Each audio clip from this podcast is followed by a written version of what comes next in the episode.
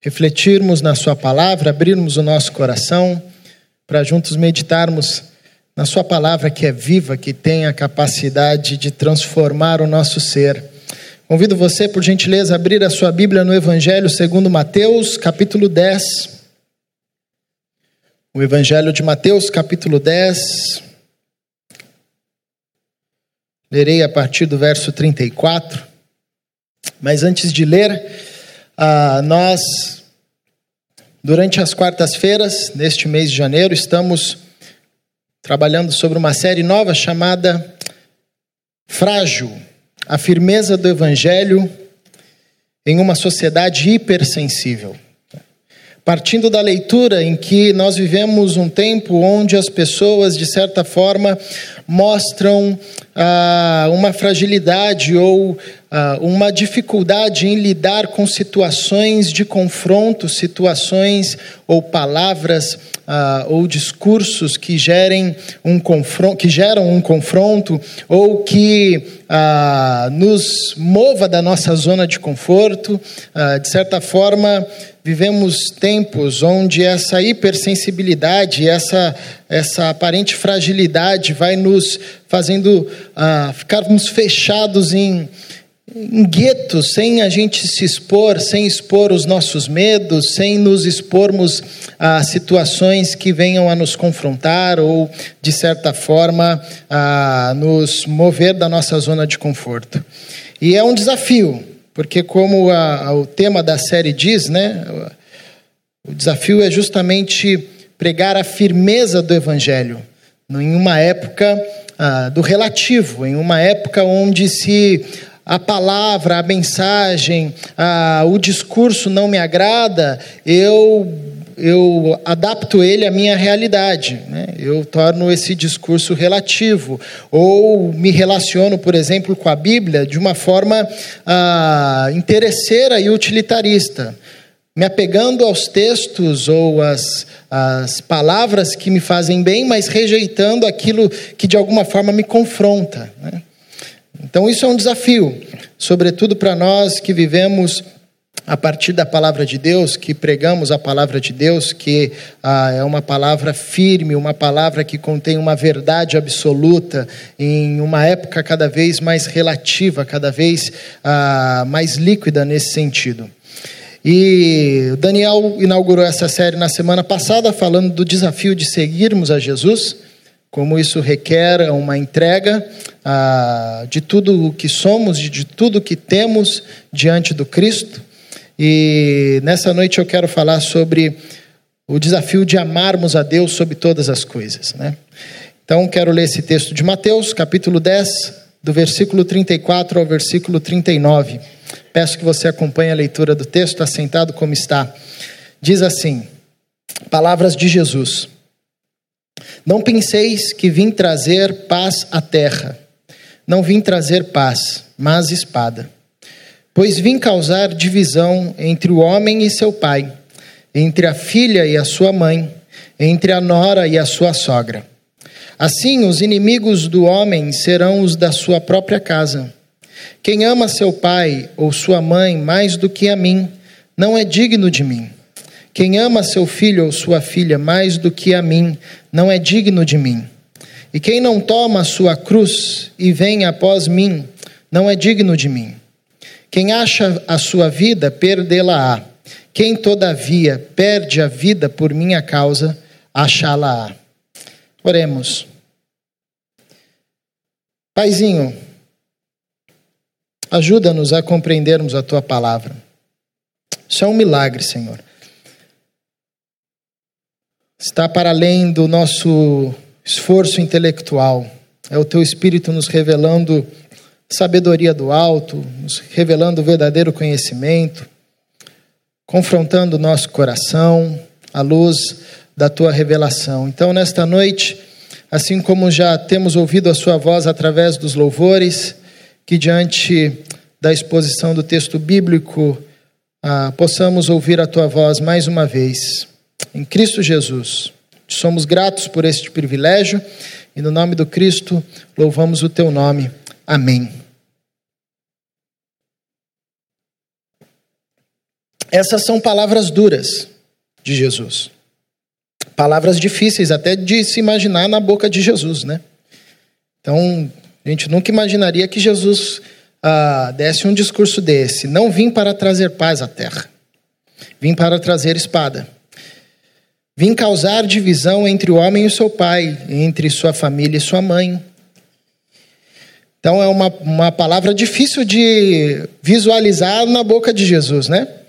O interessante é que os evangelhos, eles apresentam Jesus ah, trazendo mensagens de consolo, mas também Jesus trazendo mensagens de confronto. Porque para Jesus nós temos às vezes dificuldade de trabalhar essas duas perspectivas, confronto e consolo. Né? Ah, mas na perspectiva de Jesus e na perspectiva da palavra, essas são duas esferas de uma mesma moeda, os dois lados de uma mesma moeda, porque são ações de amor. Quem ama, consola, quem ama, confronta. Imagina um pai que não confrontasse o filho quando visse o filho em uma situação que o conduzisse a um perigo de vida. Quem ama, consola. Quem ama, confronta. Confrontar também é um ato de amor. Ah, nós temos dificuldade de lidar com confronto porque, de certa forma, é um, algo dolorido. Você ser chamado a atenção, ou alguém lhe mostrar a realidade como ela é, ou alguém lhe mostrar um lado fraco, uma fraqueza sua, isso nos é um ponto difícil de trabalhar. Ah, Jesus trabalhava nessas duas perspectivas. Ele trazia mensagens de consolo quando precisava trazer mensagem de consolo, e ele trazia mensagem de confronto quando era necessário confrontar. E ele fazia isso a partir de uma mesma base, que é a base do amor. Porque quem ama consola e quem ama confronta. Ah, às vezes a gente acha que o confronto é a ausência de amor, pelo contrário, a ausência de confronto é que é a ausência de amor. Porque significa que eu não estou nem aí para o sujeito se o que ele vai fazer vai gerar vida ou vai gerar morte. Eu não confronto ele porque eu não estou nem aí com a vida dele. Mas porque eu me importo, eu falo, não faça isso. Mas porque eu me importo, eu confronto e digo isso que você fez errado. Isso não faz de você um ser humano melhor. Isso não faz de você um ser humano mais parecido com Jesus Cristo. Então, o confronto também é uma ação de amor. Ah, um erro que nós cometemos ao ler esse texto é, é achar que Jesus está pregando contra a família e contra a união familiar. Ou seja, que Jesus veio para inaugurar um novo estilo de vida, que é um estilo de vida ah, rompendo com a família, rompendo com os pais, rompendo com os irmãos, rompendo com os casamentos, ah, rompendo as relações sociais. Isso é um, é um equívoco. Jesus não está falando disso. Isso não combina com o restante dos ensinamentos de Jesus, e isso não combina com o ensinamento bíblico. A Bíblia toda fala a respeito da família, fala da família como uma extensão da Trindade, como a semelhança semelhança, uma imagem e semelhança da Trindade, essa capacidade de ser um, mesmo sendo muitos, mesmo sendo vários. Ah, fala do milagre da família, como nós devemos preservar isto, ah, como a Trindade se apresenta num caráter familiar, o Deus Pai, Deus Filho, o Deus Espírito Santo, paternidade, maternidade, filiidade expressa na Trindade. A todo instante a Bíblia vai nos chamar para a família. O que Jesus está querendo pregar aqui não é um, um romper com a família. Pelo contrário, ah, essas palavras de Jesus é, revelam, de certa forma, o desafio do discipulado com Cristo. Todo esse capítulo 10, Jesus está se referindo e ensinando aos seus discípulos. Se você começar a ler lá a partir do capítulo do versículo 1 do capítulo 10, você vai ver que Jesus chama os seus discípulos, ah, começa a, prepar, a prepará-los para a missão. E Jesus começa a dar um monte de instrução. E inclusive essas instruções.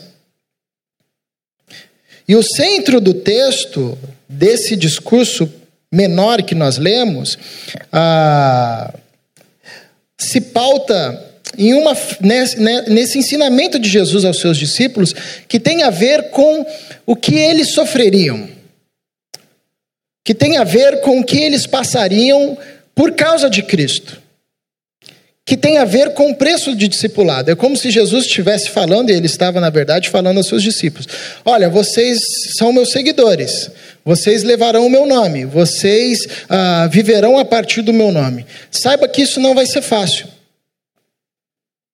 Saiba que vocês sofrerão retaliações. E aqui já é um ponto interessante nesse discurso de Jesus. É que Jesus, ele era sincero diante dos seus discípulos ah, quando expressava o preço do discipulado, quando falava o que, que significava segui-lo.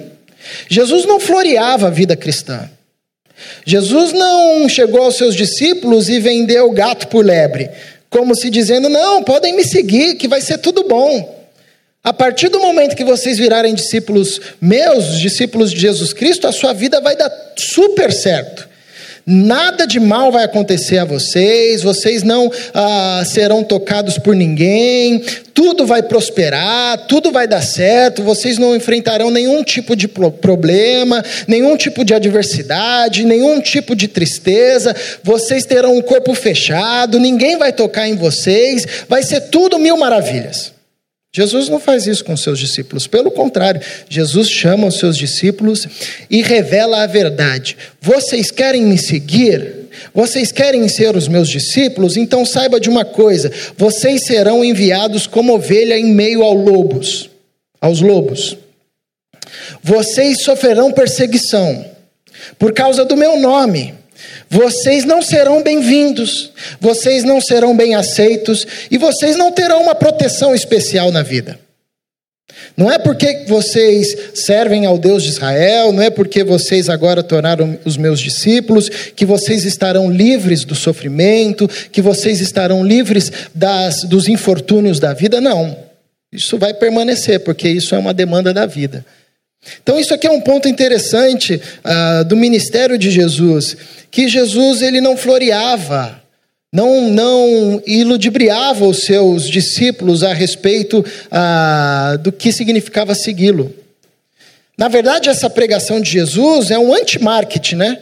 Imagina que você está começando um projeto e você quer revolucionar o mundo e você precisa de seguidores, você precisa de gente que comece a te seguir. Bom, você vai começar com um discurso mais lindo de se ouvir. Venham, vai ser tudo bom, vai dar tudo certo, vocês só vão sorrir, vai ser mil maravilhas.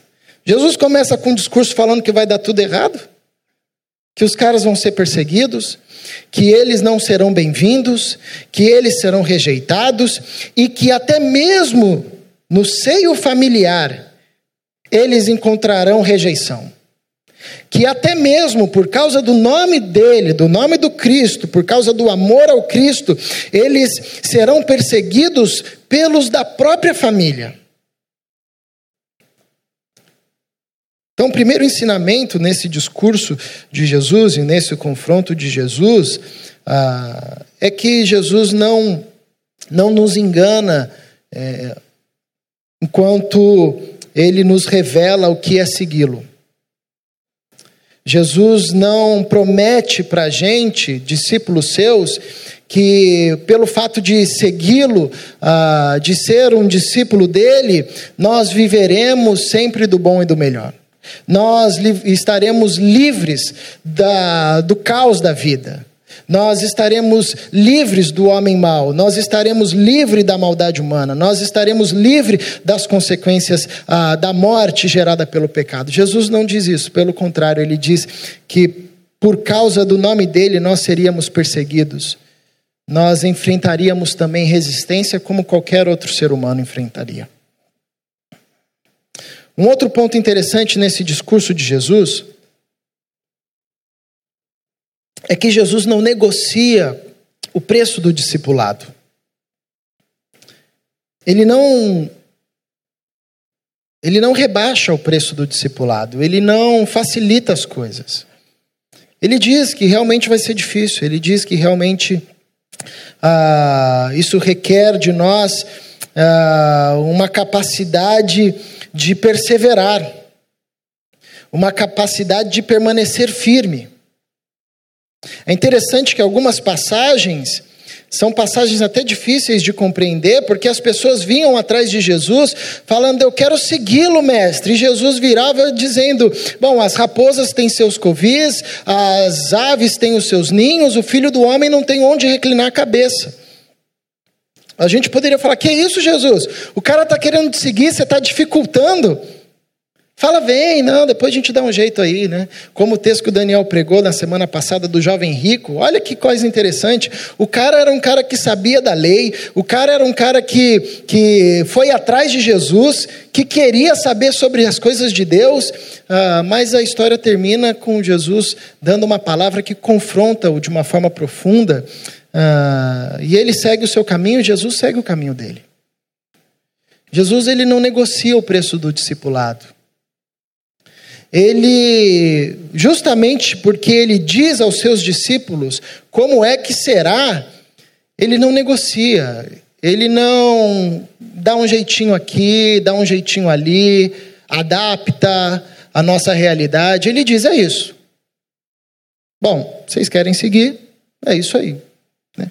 Ah, então, é interessante que Jesus coloca aos seus discípulos a vida como seria, a vida do discípulo de Cristo como ela de fato seria. E é interessante que isso acontece com os discípulos. Eles vivenciaram na pele tudo isso. Eles foram perseguidos, eles foram rejeitados, eles foram perseguidos pelos da própria casa, pelos seus próprios irmãos, pelos seus próprios ah, contemporâneos, eles não foram ah, muito, muito bem aceitos em diversos lugares, eles sofreram todo esse tipo de rejeição, mas eles sabiam, eles estavam conscientes dessa verdade porque Jesus ah, havia dito para eles como seria. Agora, o interessante nesse texto é que esse texto Jesus nos chama e nos revela que a caminhada com Ele é uma caminhada exclusiva. E aqui é o ponto forte da mensagem, né? no verso 37, quando ele diz: Quem ama seu pai ou sua mãe mais do que a mim, não é digno de mim. Quem ama seu filho ou sua filha mais do que a mim, não é digno de mim. Não é que Jesus era contra a gente amar o nosso pai ou nossa mãe, amar os nossos filhos, pelo contrário. Uh, essa é a lógica, a Bíblia a todo instante nos exortando para o amor ao próximo, sobretudo os da nossa casa. O que Jesus trabalha nesse texto com seus discípulos é a lógica da exclusividade. É que se a gente se propõe a seguir a Cristo, não há espaço para Cristo e mais alguma coisa, no sentido de um ídolo. Porque às vezes a família nos pode ser por um ídolo. Às vezes a nossa mãe, o nosso pai, o nosso filho pode tomar o lugar que pertence ao Senhor. E aqui Jesus usa o aspecto da família ah, por ser algo que nos é afetivo, algo relacionado ao afeto, algo que a gente tem. Nós viemos da família, nós vivemos pela família, nós vivemos em certo sentido para a família, nos é algo assim que está enraigado em nós. Mas a gente pode trocar isso por qualquer outra coisa. Podemos trocar isso pela riqueza, quem ama mais a riqueza do que a Cristo não é digno do Cristo. Podemos amar isto pela vaidade. Ah, quem ama a vaidade mais do que a Cristo não é digno do Cristo. Podemos colocar o trabalho, podemos colocar os, os nossos desejos. Bom, enfim, o que Jesus está trabalhando aqui é a questão da exclusividade. É questão uh, de acharmos que é possível seguir Jesus sem deixar os ídolos que tínhamos antigamente. E ídolo não é apenas uma construção de madeira ou de gesso, mas nós temos ídolos subjetivos, ídolos invisíveis, pessoas, um líder, uma religião, um local que passa a ocupar uh, o local de Deus e nós passamos a construir a nossa vida em torno daquilo e não mais em torno de Jesus Cristo. Jesus, nesse sermão, a partir do capítulo 10, revela com sinceridade o que significa segui-lo, revela ah, que ele também não negocia o preço do discipulado, revela que ele nos chama para um relacionamento exclusivo. Agora é interessante que ele usa essa expressão: quem não toma a sua cruz e vem após mim, não é digno de mim. Talvez um dos, um dos discípulos poderia perguntar a Jesus: Pô, Jesus, interessante, isso é um discurso duro, né? Tomar a sua cruz, a gente sabe o que significa, significa ah, ter é, é, se tornar maldito diante de toda a sociedade, porque esse era o símbolo da cruz romana naquele período, é, é negar a própria vida, é estar pronto a padecer da forma mais cruel. Interessante o Senhor trazer esse discurso para a gente. Mas quando foi que o Senhor tomou a sua cruz? Quando foi que o Senhor fez isso? O Senhor está falando para a gente fazer isso, mas quando foi que o Senhor fez isso? O Senhor está falando de aborrecer a família, mas quando foi que o Senhor aborreceu a sua família, deixou a sua família, ah, abriu mão da sua casa, abriu mão, sofreu esse tipo de perseguição? E é justamente por, por isso que Jesus tem autoridade para falar isso, porque ele foi o primeiro que sofreu tudo isto. Jesus foi o primeiro a ter que deixar a sua família. O apóstolo Paulo nos, nos, diz isso em Filipenses capítulo 2, a partir do versículo 5: Tende em vós o mesmo espírito que houve em Cristo Jesus, que, mesmo sendo Deus, abriu mão do fato de ser Deus, deixando a sua glória, vindo a tomar forma de homem. Ou seja, Jesus, ele faz esse movimento. Ele diz isso, mas ele sabe o que significa deixar a sua casa por obediência ao Pai. E tudo o que ele faz, ele deixa a sua situação de conforto na Trindade por obediência à missão do Pai.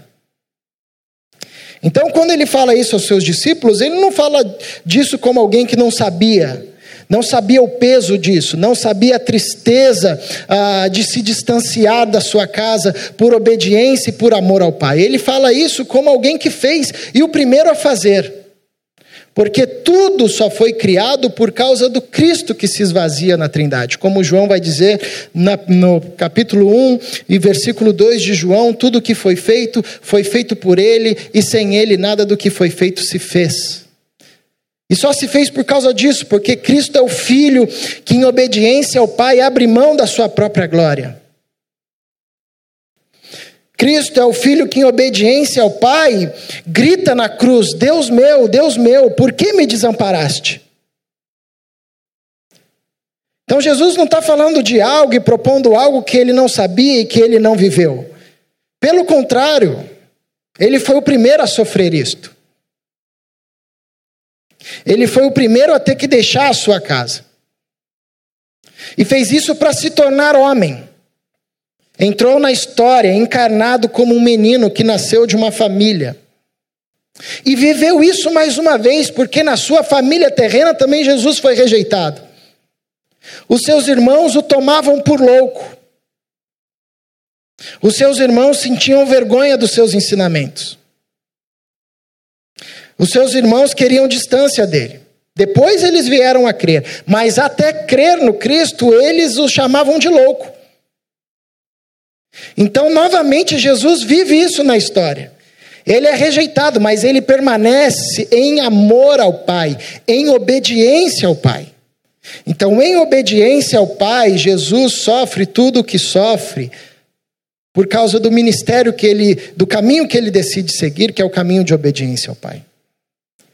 Jesus sofre essa rejeição também no meio dos seus amigos. Quando a Bíblia diz que Jesus está sendo crucificado, seus seguidores todos saíram. Inclusive, ele foi traído por um amigo, por alguém que sentava à mesa com ele. Então, Jesus não está falando de algo que ele não saiba ou de algo que ele não havia feito.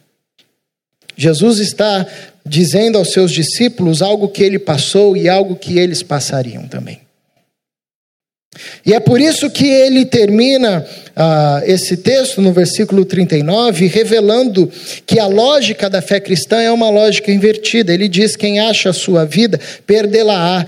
Quem todavia perde a vida por minha causa, achá-la-á. Isso revela que a lógica da fé cristã é invertida. Quando a gente acha que a gente ganhou o mundo, na verdade a gente perdeu. Quando a gente acha que a gente perdeu o mundo, na verdade a gente ganhou. É Jesus falando para os seus discípulos: olha, o caminho do discipulado é custoso. Vocês estarão. Ah, passarão por essa vida como qualquer outro ser humano. E vocês ainda é, terão o ônus de, por causa do meu nome, serem perseguidos. E essa perseguição vai acontecer até mesmo dentro da casa de vocês. E aos olhos humanos, parece, vai parecer que vocês perderam tudo. Perderam família, por causa do nome de Cristo, deixaram de avançar no emprego por causa do nome de Cristo, abriram mão de grandes projetos porque não eram projetos que Jesus ah, participaria por causa do nome de Cristo, sofreram, foram rejeitados por causa do nome de Cristo. Vai parecer que vocês perderam o mundo, mas saibam que na verdade vocês estão ganhando a vida. Ao mesmo tempo que quando parecer que vocês estivessem ganhando a vida, tudo confortável, tudo bem, sem ter que abrir mão de nada, e que vocês poderiam achar, ah, eu estou com a vida ganha. Jesus diz, na verdade é que vocês estão perdendo. Porque no reino de Deus é preciso perder para ganhar. No reino de Deus é preciso perder para ganhar. É preciso perder a velha vida para ganhar a nova vida. É preciso perder os velhos ídolos para ganhar um novo e verdadeiro Deus. É preciso perder as antigas formas de se construir a vida e os relacionamentos para se ganhar uma nova forma de se caminhar na vida, de se construir os relacionamentos que é a partir da identidade de Jesus. É preciso perder a falsa e a antiga segurança para ganhar a verdadeira e única segurança da vida em Cristo Jesus.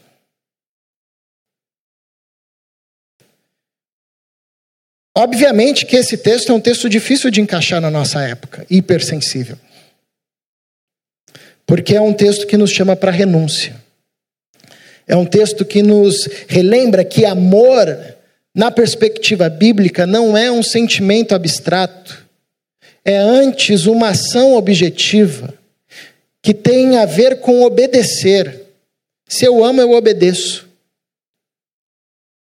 Então é um texto que nos confronta, é um texto que nos causa, causa incômodo, é um texto que quer nos tirar da zona de conforto, e é um texto que nos revela a nossa pequenez, porque quem é capaz de fazer isso aqui? Quem é capaz de amar a Deus acima da própria família?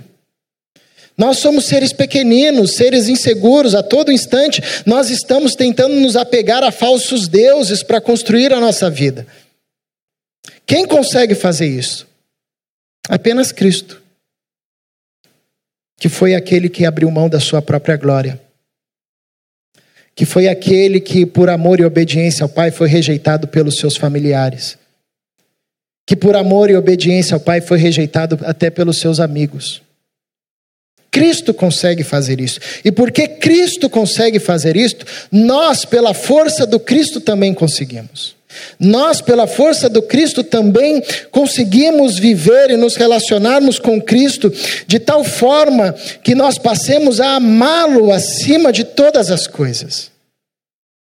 E quando a gente perceber que qualquer outra coisa que não seja Cristo está tomando o centro da nossa vida, a tal ponto que nós estamos construindo toda a nossa vida em torno daquilo, toda a nossa segurança em torno daquilo, nós podemos clamar a Cristo e dizer: Senhor, nos coloca no caminho novamente.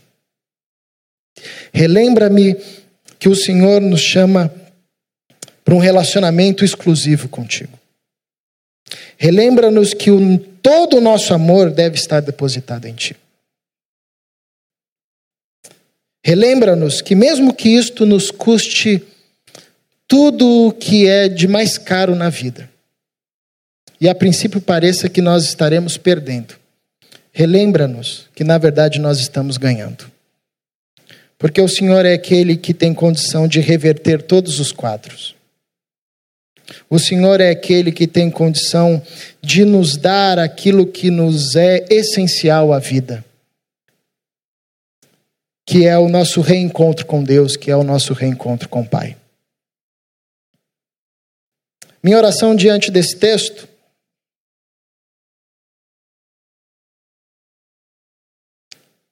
é que Deus nos conduza por este caminho de amar a Cristo, de amar a de amá-lo acima de todas as coisas. Nessa trajetória difícil de,